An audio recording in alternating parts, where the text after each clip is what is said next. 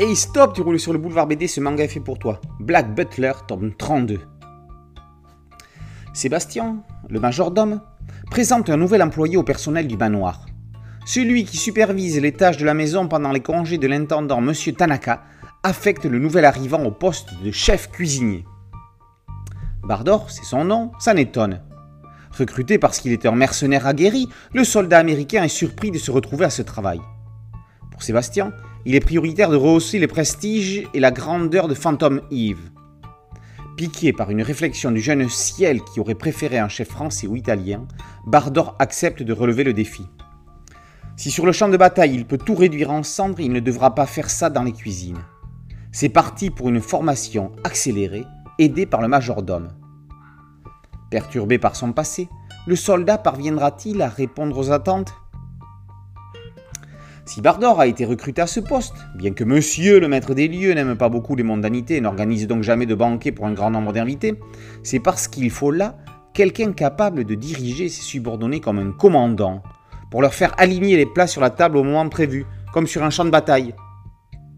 Bardor va mettre du cœur à l'ouvrage pour répondre aux attentes. Ça ne sera pas évident. Le premier poulet sera cramé. Avec une rigueur militaire, L'homme va apprendre, il va devoir composer avec son passé qui peu à peu va ressurgir. Son passé professionnel évidemment, mais sa vie de famille également. Quelle était sa vie d'avant? Qu'est-ce qui l'a poussé à s'engager dans l'armée américaine? Yana Toboso renouvelle l'univers de Black Butler en introduisant un nouveau personnage aux blessures secrètes.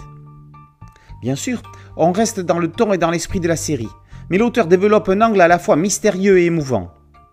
Les visions cauchemardesques de Bardor sont-elles des réminiscences du passé ou des délires post-traumatiques dus à la guerre? On apprendra rapidement que ce sont les deux. L'auteur n'en oublie pas l'humour, avec un tacle au machisme. Tout d'abord, c'est une erreur de faire travailler un homme en cuisine. Cuisiner et nettoyer, ce sont des tâches pour les femmes, dénonce Bardor. Sébastien, très avant-gardiste, le remet aussitôt à sa place.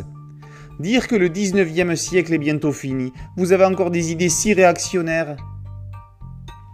La force de Black Butler est d'être une série polycéphale. Elle entre dans tous les genres en ne se figeant dans aucun. Fantastique?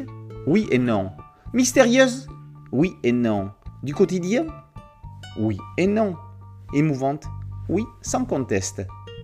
Black Butler tombe 32 par Yana Toboso et paru aux éditions Cana.